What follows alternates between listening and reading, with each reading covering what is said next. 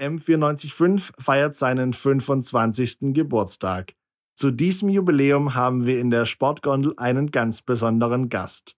Ein M945-Alumni, der sich in der Welt des Sportjournalismus längst einen Namen gemacht hat. Moderator und Kommentator Jan Lüdecke. Mit ihm spreche ich über seine journalistischen Anfänge, seine Tipps für junge KommentatorInnen und warum er in Interviews eher selten starstruck ist. Mein Name ist Finn Wiedmann und ihr hört die Sportgondel. Ich kann nur dazu sagen, wenn Sie flotte Sprüche hören wollen, dann müssen Sie nach München gehen.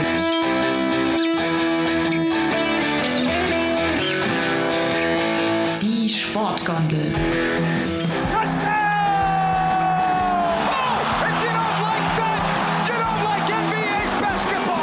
Der Lift für Sportfreunde. Fort der da oben, wie die gesenkte Sau, muss ich so sagen. Servus Jan, schön, dass du hier bist. Servus, danke für die Einladung. Jetzt ist es ja so, ich könnte jetzt deine Vita runterrattern, was ich im Internet von dir gefunden habe. Ähm, da würde ich aber sicherlich einiges vergessen und da wir das nicht machen wollen, äh, würde ich gerne dich bitten, dich mal ein bisschen vorzustellen, wer du bist und was du so machst. Ja, das setzt mich jetzt unter Druck, weil ich kann mir vorstellen, ich werde auch ein bisschen was vergessen. Nein, ich, vielleicht fangen wir einfach so an. Ich war von 2007 bis 2011, glaube ich, bei M945 und ähm, war da so ein ziemliches Montagskind. Das war immer mein Tag, auch mit dem Sport. Und bin dann, habe mich direkt freiberuflich gemacht nach meiner Zeit bei M945, weil ich hatte hier auch angefangen zu, zu kommentieren. Wir hatten damals so ein Projekt, wo wir alle Heimspiele vom ERC München, damals noch Eishockey-Zweitligist, übertragen haben. Und ähm, ja, dann ging es eigentlich los mit Laola 1 TV. Das ist ein österreichischer Sender, der quasi in, in Wien sitzt und damals viel Fußball und Eishockey gemacht hat. Und Servus TV, die damals die deutsche Eishockey-Liga übertragen haben. Und dann hat sich irgendwie das immer weiterentwickelt. Dann kam irgendwann Telekom Basketball. Das ist dann aufgegangen irgendwann in dieses ganze Magenta Sport-Konstrukt, was die meisten vielleicht kennen, wo ich heute viel mache im Basketball- und Eishockey-Bereich. Und habe in der Zwischenzeit auch für Pro7 Max gearbeitet, für Eurosport gearbeitet, für alle möglichen Sender. Für The Zone mache ich heute viel und habe jetzt sicherlich auch das ein oder andere vergessen, aber das ist mal so grob mein, mein Weg. Dann will ich noch eins ergänzen und dann kannst du mich auch wieder ergänzen, ob das stimmt oder nicht. Du hast Germanistik studiert. Ja. Ähm, die meisten in den Medienberufen studieren Kommunikationswissenschaften und die meisten auch hier bei M495 haben was mit Kommunikationswissenschaften zu tun. Wie kam das dann bei dir, dass du bei M495 gelandet bist? Mir wurde ganz stark davon abgeraten, Kommunikationswissenschaften oder Journalismus oder sonst irgendwas zu studieren, was mit Medien zu tun hat. Ich habe, ähm, also bei mir muss man sagen, ich habe zwischen Abi und Studium zwei Jahre gehabt, in denen ich so ein bisschen geschaut habe, was will ich überhaupt machen. Und dann kam irgendwann so auf, ja, Sportmedien sollen es werden. Und habe dann einige Praktika gemacht. Und wie gesagt, mir wurde überall gesagt, bloß nicht KW, bloß nicht Journalismus, das ist einfach nur trockene Theorie. Ähm, lieber irgendwas interessieren, was einen interessiert, äh, studieren, was einen interessiert und ähm, schauen, dass man nebenbei ein bisschen Praxis bekommt über freie Mitarbeit. Und genauso habe ich es gemacht und ich muss sagen, der Weg war ziemlich überragend. Ich hatte auch das Glück, dass ich noch einen Magisterstudiengang hatte. Nicht dieses Bachelor-Master-Ding heute, wo alles so verschulischt ist, sondern konnte mir alles noch sehr frei auswählen und ähm, habe eigentlich sehr wenig studieren müssen und konnte sehr viel anderes tun. Wie sieht denn eigentlich so eine Qualifikation von einem Sportkommentator im Durchschnitt aus? Also ist es wirklich so, dass man, da wir haben es gerade angesprochen, Journalist, äh, Journalismus studieren muss oder sowas? Ähm, bei dir sieht man anscheinend nicht. Ähm, oder ist es auch inzwischen wirklich offen für so Quereinsteiger? Es gibt ganz, ganz viele Quereinsteiger in der Branche. Ich glaube sogar fast, dass früher mehr Quereinsteiger da waren als heute. Weil heute gibt es so viele Studiengänge in die Richtung, die gab es damals nicht. Also als ich angefangen habe mit, mit meinen Praktika damals, hatte ich das Gefühl, das sind alles Quereinsteiger. Die hatten teilweise Jura studiert, BWL studiert oder sowas und hatten aber, und ich glaube, das ist die einzige Voraussetzung, die man mitbringen muss, erstmal Begeisterung für Sport. Was man dann für eine Ausbildung bekommt oder so, ist am Ende des Tages egal. Diese Begeisterung für Sport, die muss da sein. Und klar hilft es dann, wenn man eine Stimme mitbringt, die ganz gut ist, wenn man an seiner Stimme arbeitet oder wenn man gut schreiben kann. Das muss ja nicht immer Radio oder Fernsehen sein, das kann ja auch Zeitung sein. Aber ich würde sagen, die, die Grundvoraussetzung ist diese Begeisterung. Jetzt gibt es ja so ungefähr zwei Art Menschen, die sich mit Sport auseinandersetzen, was sie dann später werden wollen, wenn sie noch klein sind, ähm, was sie dann als Berufswunsch haben, entweder selber Sportlerin zu werden oder dann Kommentatorin. Wie war das dann bei dir? Wolltest du selber später oder wolltest du eigentlich auch ursprünglich selber Rugby-Spieler oder Fußballspieler oder so werden? Also ich erinnere mich, dass wir in der Grundschule, glaube ich, mal ein Bild malen sollten, was für einen Beruf wir später mal machen wollten. So, und jetzt aufgepasst. Ich habe Thorsten Legert gemalt und habe drüber geschrieben, ich will Fußballprofi und Bodybuilder werden. Dieses Fußballding habe ich dann relativ früh gelassen in meiner Jugend und habe gemerkt, dass, dass meine Talente vielleicht doch ein bisschen woanders liegen. Und das ist ja gerade schon angesprochen. Ich habe Rugby gespielt, bis vor ein, zwei Jahren noch. Ähm, aber jetzt nicht irgendwie auf einem professionellen Level. Ich habe, das war Hobby, ambitionierter Hobbybereich sicherlich, aber ähm, das Ziel war jetzt nicht da, Sportler zu werden. Das Ziel war schon sehr früh da, Sportjournalist zu werden, aber eine Sportlerkarriere hätte es bei mir, glaube ich, nicht gereicht. Wie ist es dann, du hast vorhin die Stimme angesprochen, wie wichtig die ist. Und im Endeffekt ist sie auch wichtig, denn du hast einen Podcast, du ähm, kommentierst Sport, du moderierst Sport. Wann hast du das gemerkt, dass du wirklich eine Begabung hast oder zumindest eine Stimme, der andere Leute gern zuhören? Hast du das selber überhaupt gemerkt oder haben dir andere Leute das irgendwann geraten? Ich glaube, man kann das selber fast gar nicht merken, weil das wird dir auch so gegangen sein, deine ersten Beiträge bei M495, die hast du nicht gerne gehört, ne? Also schrecklich, ganz, ganz Es ist bei jedem so. Wenn, wenn du deine ersten Tonaufnahmen von deiner eigenen Stimme hörst, das magst du einfach nicht. Hm. Mai, das war dann so, ich glaube, bei, beim Praktikum, damals beim BR, haben sie schon gesagt, so ja, die Stimme, die ist, die ist gut. Ähm, an der Spreche muss man noch ziemlich arbeiten. So, da war ich halt kompletter Newbie, da hatte ich noch gar keine Ahnung, wie das alles läuft. Aber gerade als ich dann hier zur M945 kam, wurde das dann schon häufig gesagt, boah, die Stimme, die ist echt gut, damit kannst du was anfangen. Und als es so weiterging, hieß es dann auch immer wieder, gerade von, von Chefs, von Auftraggebern so, du hast eine Stimme, der man echt sehr, sehr gerne zuhört. Wie ist es dann in deinem privaten Umfeld? Hören die Leute dir noch gerne zu?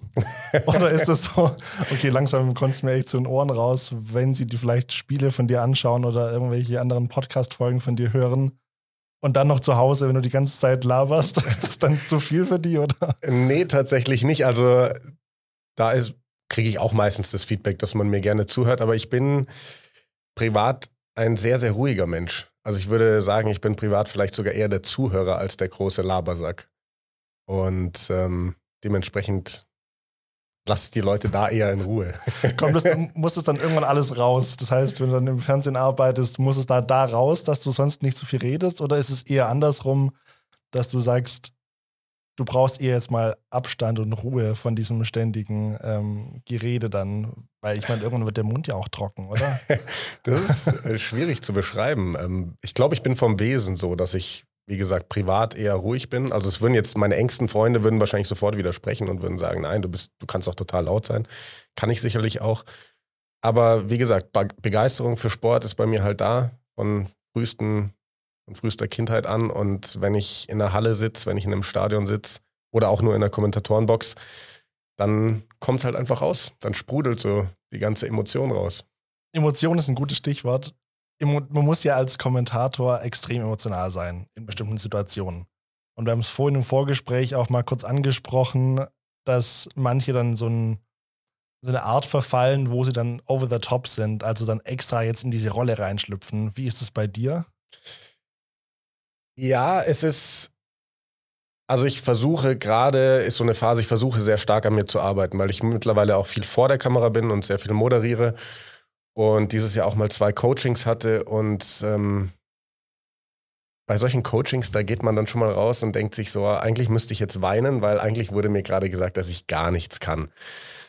Ähm, es ist tatsächlich so, dass ich und fast all meine Kollegen irgendwie eine Rolle schlüpfen als Kommentator, als Moderator. Wir sind nicht wir selbst. Und das ist so das, wo ich versuche dran zu arbeiten, dass ich das übertragen kann, dass ich, wenn ich vor der Kamera stehe, ich selbst bin und ähm, die Leute so ein bisschen mit reinnehmen in die Halle und nicht in diesen Mantel des Moderators hüpfe, der ganz glatt beschreibt, was gerade passiert oder so. Ähm, aber das ist, das ist sehr, sehr schwierig.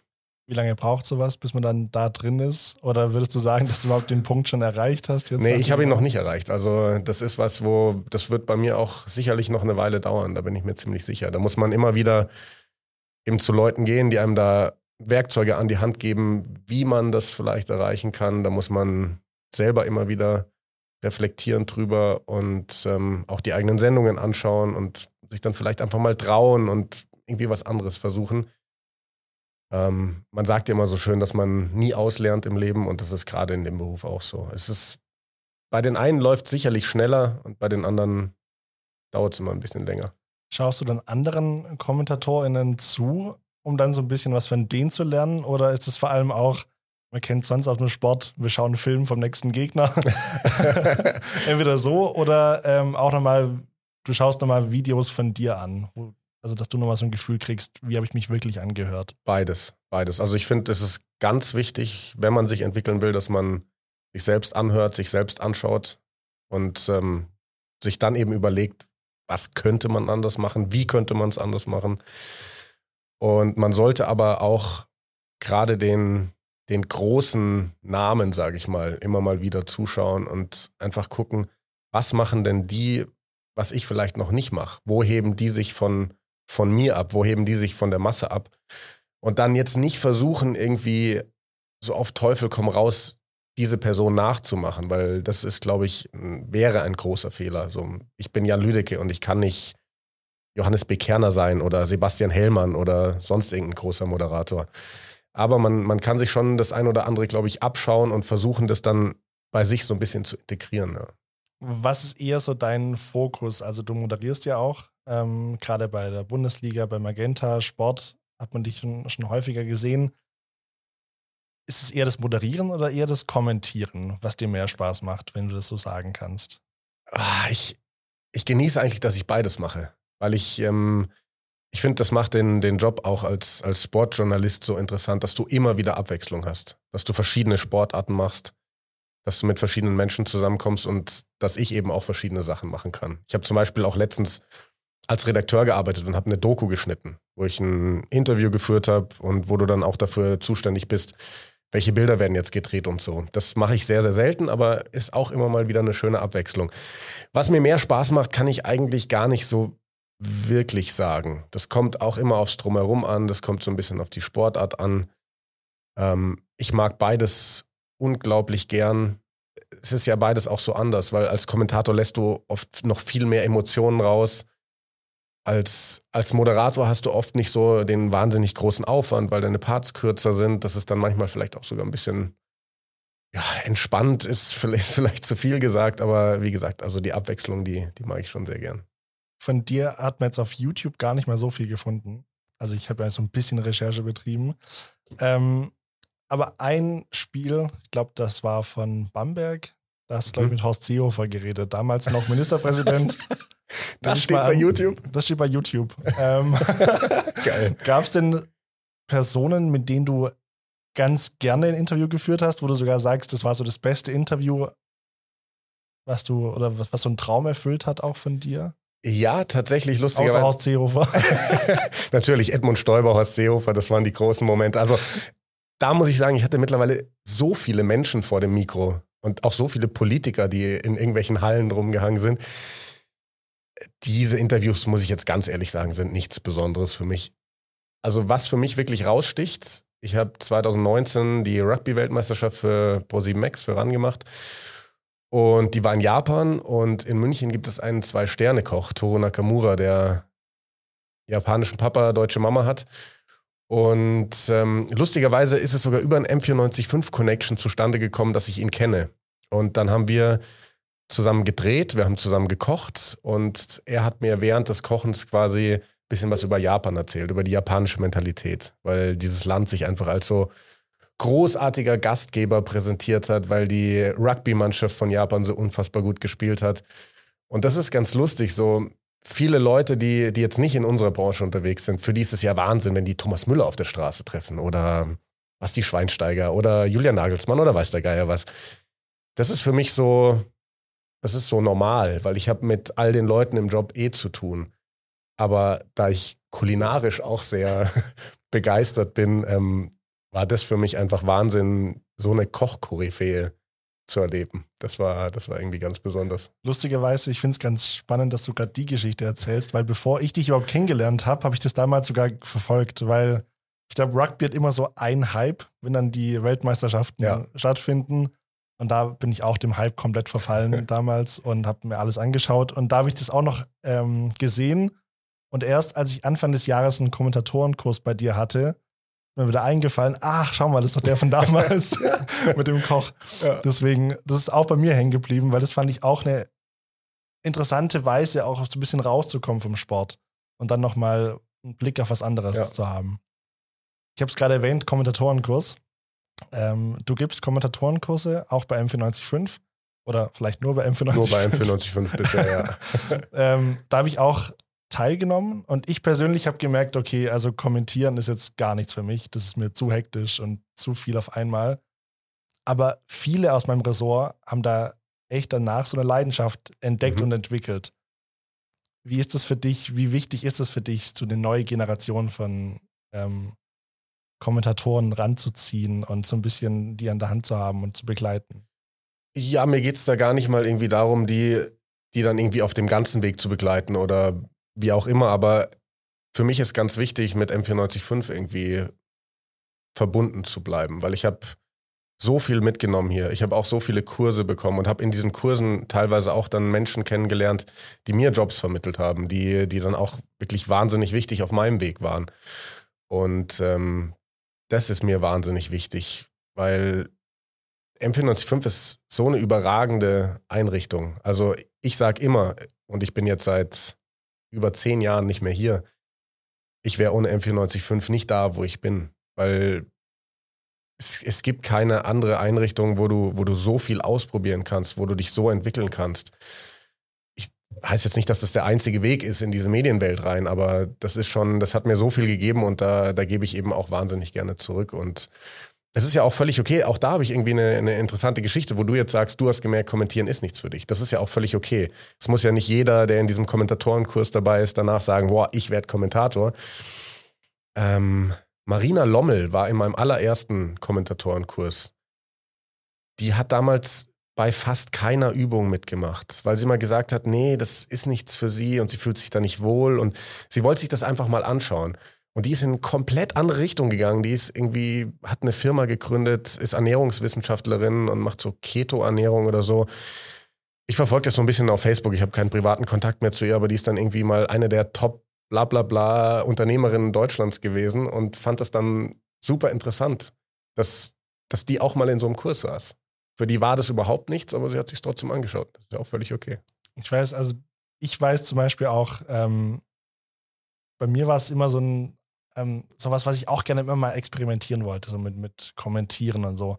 Deswegen fand ich es ganz spannend, auch daran teilzunehmen. Und auch wenn ich zwar gemerkt habe, okay, kommentieren nichts für mich, aber trotzdem habe ich so viel mitgenommen, was man mit der Stimme noch machen kann und Mhm. Emotionen reinlegen. Du hast vorhin auch angesprochen, so Kurse, die du auch noch machst. Ähm, wie, wie kann das sein, dass die Leute dann sagen, nach so vielen Jahren, dass, oder dass, dass du so ein Gefühl hast danach, dass du, oh Gott, ich kann nichts und Ja, das ist so ein Ding irgendwie in dieser Sportbranche, also auch so wie ich jetzt gerade rede hier am Mikrofon, diese Coaches, bei denen ich dieses Jahr war, die würden mich zerreißen dafür, was ich hier gerade mache. Also es schleift sich irgendwie so eine ganz besondere Sportjournalisten, Sportkommentatoren, Moderatoren Spreche ein. Es wird ganz viel falsch betont. Wir, wir machen die Sätze nicht rund. Wir verbinden fast alles. Wir machen keine Pausen, keine Punkte. Und das ist super, super schwer, das rauszukriegen. Und dann, und dann auch, ich bin deutlich lockerer geworden jetzt über die Jahre vor der Kamera.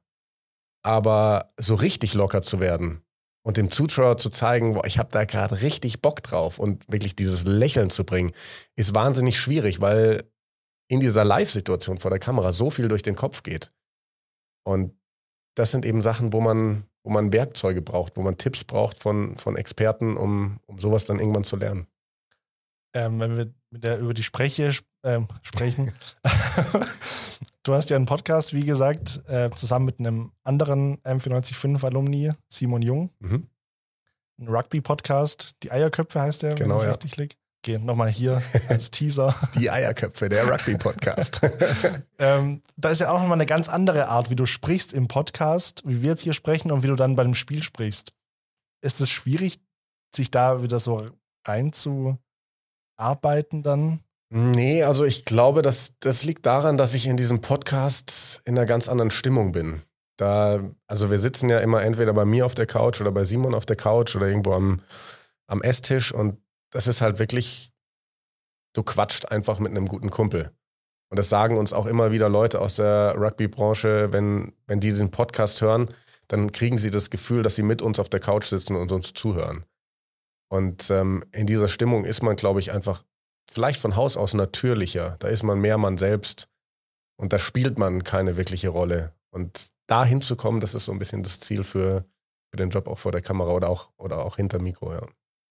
Gab es so einen Punkt, wo du sagst, den hast du mitgenommen von M495, von deinen RessortleiterInnen oder CVDs, ich weiß gar nicht, wie du damals hattest.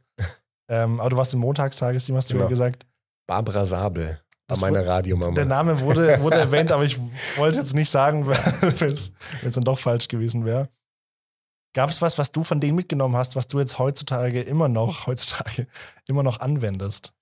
Also Barbara hat mir damals auf jeden Fall viel gebracht, auch in dem Sinne, dass ich so ein bisschen verstehe, wie man die Stimme einsetzt. So, sie hat damals, glaube ich, immer zu mir gesagt, ich sei ihre Antonia Rados die man irgendwie in ein Kriegsgebiet schicken könnte mit wehenden Haaren und ich würde immer in der gleichen Tonlage ähm, diesen Beitrag runterbeten. Ich habe immer alles gleich gemacht. Es war alles sehr, sehr nachrichtlich. Und dann war ich zum Beispiel mal über irgendwelche Kontakte, durfte ich auf einen hundertsten Geburtstag von einer Frau in München. Und die hat mir halt mega Geschichten erzählt. Und dann bin ich am Montag, konnte ich gleich in der Früh vertonen gehen, weil ich hatte ja schon alles dabei vom Wochenende. Und dann habe ich das halt auch so nachrichtlich und so trocken gemacht. Und dann bin ich mit Barbara Sabel Danke dafür, falls du zuschaust.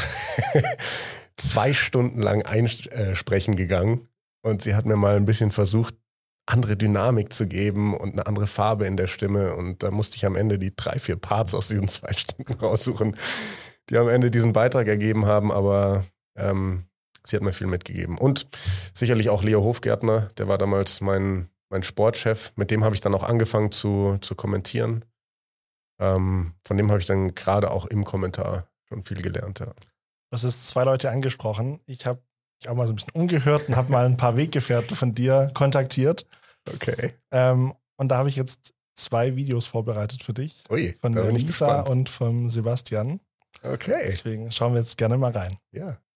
Ja, was soll ich sagen? Jan Lüdecke äh, ist das große Vorbild, was, ähm, was Enthaltsamkeit und ähm, Arbeitsethos anbelangt für mich. Ich erinnere mich noch, wie als ob es gestern war, dass äh, wir uns regelmäßig sehr konzentriert auf Sendungen vorbereitet haben. Einmal saßen wir nachts um halb drei, glaube ich, war es, oder drei in den Redaktionsräumen und haben uns da wirklich akribisch auf die Aufgaben vorbereitet, während sich andere Leute in der M495 Sendungsküche, äh, es war nachts um halb drei oder um halb vier, ich weiß es nicht mehr, haben irgendwelche Bratwürste in die Pfanne geworfen, haben das alles angebraten, mit Rotwein aufgegossen, Käse drüber gehauen, einfach nur, weil sie es lustig fanden. Das ist eine totale Verschwendung von Lebensmitteln. Sowas ähm, fanden wir nie gut. Wie gesagt, wir sind beide ähm, sehr asketisch unterwegs, ähm, eher Wasser und Brot als irgendwelche anderen Sachen. Von daher, diese Zeit ist mir am eindrücklichsten in Erinnerung geblieben. Jan Lüdecke Lüdecke ähm, hat mir da wirklich auch was vorgelebt und äh, deswegen ist er so ein wahnsinnig wichtiger Mensch für mich gewesen.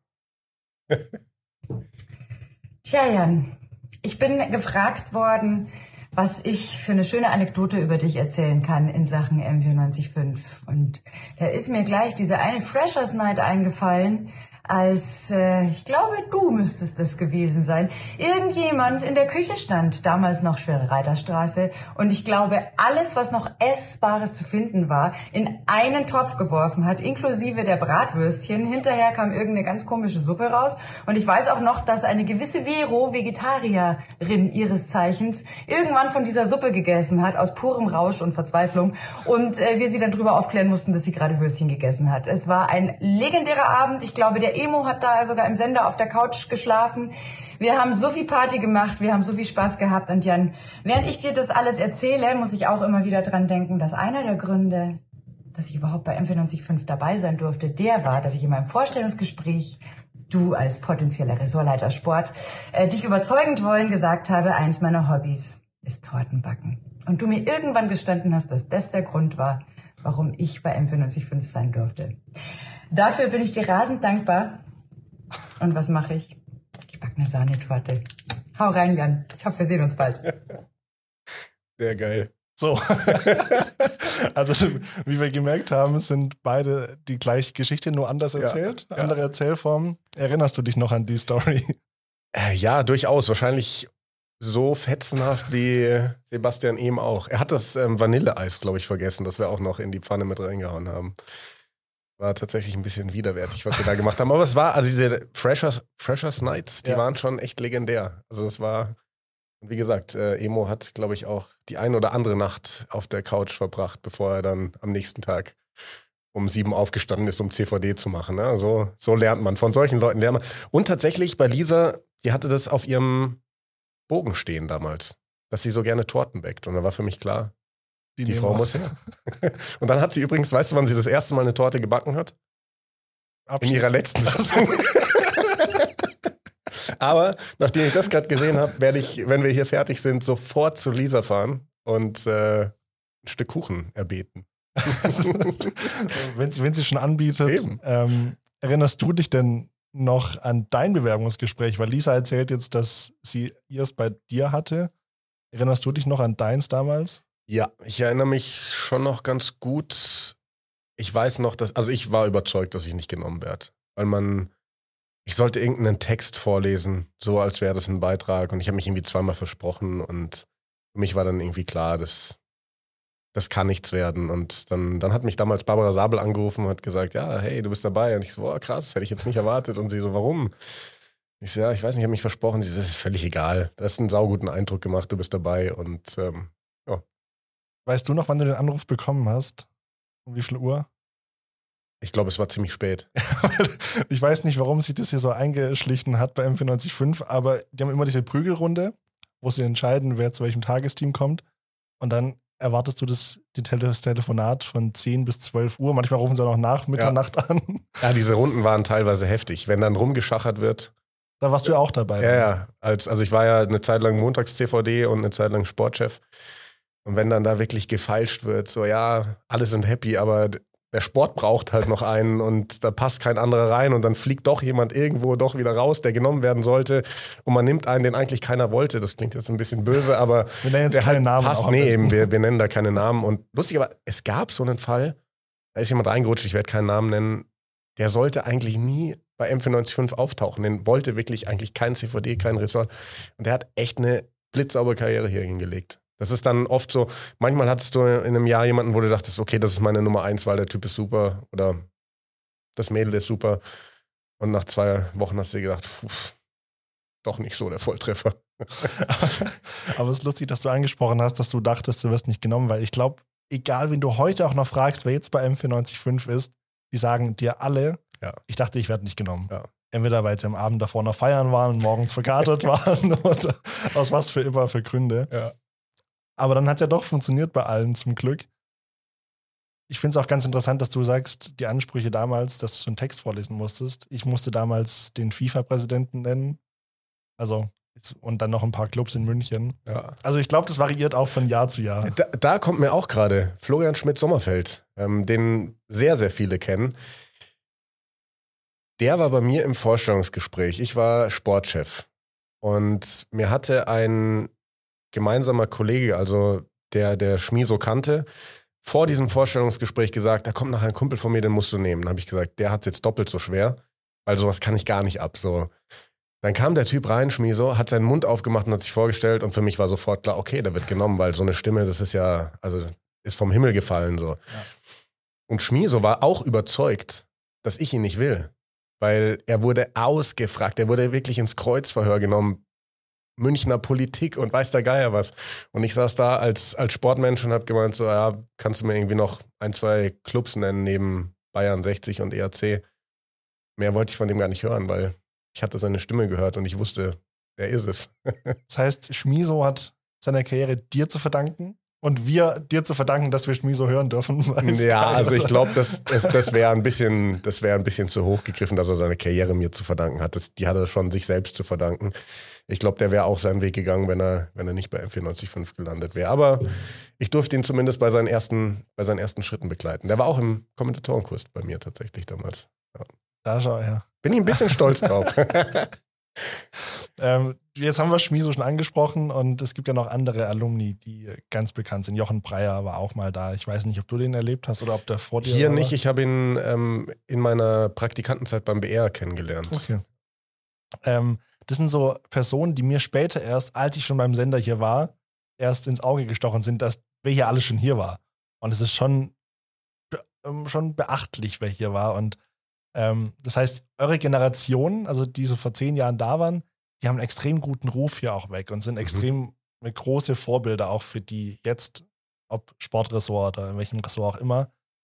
Gab es für euch denn auch solche Vorbilder damals, als ihr bei M495 angefangen habt? Tatsächlich noch gar nicht so sehr. Ähm, wie gesagt, ich habe Jochen Breyer damals kennengelernt beim BR Radio. Da war er eben, da hatte er diesen, diesen Sprung noch nicht hinter sich, dass er zum ZDF gegangen ist als Moderator. Und also ich kann jetzt nur für den Sportbereich sprechen. Da hat irgendwie so, so der ganz große Name, wie jetzt ein Jochen Breyer oder ein, oder ein Schmiso, gefehlt. Aber das war jetzt eigentlich nicht so schlimm. Also man brauch, brauchte jetzt nicht irgendwie so diesen, diesen Leuchtturm, dem man nacheifert. Man, man hat auch so gemerkt, dass, dass man da einfach wahnsinnig viel lernen kann und, und dann später mal den, den Sprung auch selber schaffen kann. Stand jetzt, Jan, haben wir noch gerade Bewerbungsphase bei M495. Ich Okay. glaube, wenn das Interview ausgestrahlt wird, ist es schon rum. Aber dann kannst du noch bitte Worte an die Fresher richten, die dann jetzt zum Wintersemester anfangen. Warum ist M495 so cool? Warum kommst du immer wieder gern zurück? Was ist es bei M495, was es da ausmacht? Da gibt's, da gibt's echt viele verschiedene Punkte. Ich glaube, man hat es gerade in diesen Videos gehört. Das sind einmal die, ja, diese unvergesslichen Feiermomente. Also ich habe wirklich mit, mit meinen M94-5 Leuten damals unfassbar viel gefeiert, unfassbar viel Blödsinn gemacht, unfassbar viel Spaß gehabt. Das ist mal, ich glaube, das steht sogar im Vordergrund. Ich glaube, dass es sogar für jeden Menschen, der nicht unbedingt in die Medien will äh, oder sich noch nicht 100% sicher ist, cool ist, hier mitzumachen für ein paar Jahre. Weil man einfach unfassbar coole Menschen kennenlernt und unfassbar coole Momente erlebt. Dann, wenn man in die Medien will, ganz egal in welchem Bereich, ob das jetzt Sport ist, Kultur, Musik, man lernt hier so unglaublich viel und man kann sich so, so sehr ausprobieren. Das geht fast nirgendwo anders. Wenn man jetzt bei irgendeinem, ja, wie, wie soll man sagen, professionellen Sender, ich würde jetzt M495 die Professionalität gar nicht absprechen, aber ich glaube, ihr wisst, was ich meine, anfängt, dann, dann muss man so klein anfangen und ähm, kann nicht relativ bald Sendungen moderieren und äh, die verschiedensten Beiträge machen und Hörbücher und weiß der Geier was. Ähm, das heißt, es bringt einem unfassbar viel für diese Medienwelt und man hat danach noch dazu tatsächlich ein extrem großes Netzwerk schon an Leuten, die in die verschiedensten Bereiche gehen in den Medien. Und egal, ob man ein Typ ist, der sowas viel nutzt oder nicht, es wird einem was bringen. Das war auch bei mir teilweise so. Das habe ich dann gehört, dass ein Sender bei mir angerufen hat, weil da ein ehemaliger M495-Kollege von mir saß, der gehört hat, sie brauchen jemand für Rugby. Und die irgendwelche Namen durch den Raum geschubst haben und er gesagt hat, nee, nee, ruft mal da an. Also das ist wirklich Spaß, super für die Entwicklung und äh, super fürs Netzwerk. Ich glaube, das Netzwerk wird echt unterschätzt. Ja. Also was hier möglich ist. Also gerade auch mittlerweile im Sportbereich, wenn ich sehe, eben auch viele Leute, die in diesen Kommentatorenkursen waren, ich habe jetzt insgesamt drei gegeben über die letzten Jahre, wie viele davon mittlerweile kommentieren bei Magenta Sport, bei The Zone und bei verschiedensten Sendern oder vielleicht gar nicht kommentieren, sondern redaktionell unterwegs sind. Es ist, das darf man auch nicht unterschätzen für Studenten, ein Bereich. Ich bin zwar kein Fan davon, wenn Leute sehr schnell von M495 wieder weggehen, weil sie merken, sie können Geld verdienen. Weil ich finde, man sollte hier lang dabei bleiben, um auch hier an seiner Stimme zu arbeiten, weil das wird sich später nochmal auszahlen. Ähm, aber man kann auch durch die vielen Kontakte jetzt bei M495 in die Sportmedien relativ schnell an gar nicht mal so schlecht bezahlte Jobs kommen, was als Student, glaube ich, auch nochmal sehr interessant ist. ich danke dir, Jan, dass du heute hier warst. Sehr gerne. Und es hat mich sehr gefreut, auch einen ehemaligen Sporti hier zu haben. Vielen Dank. Danke auch. Die Sportgondel. Hinblick, Hinblick. Egal, immer ein Hinblick auf was? Was soll das? Was wollen wir hinblicken? Auch ein Hinblick auf dieses Interview. Sportgondel ist eine M945 Produktion. Ein Angebot der Media School Bayern.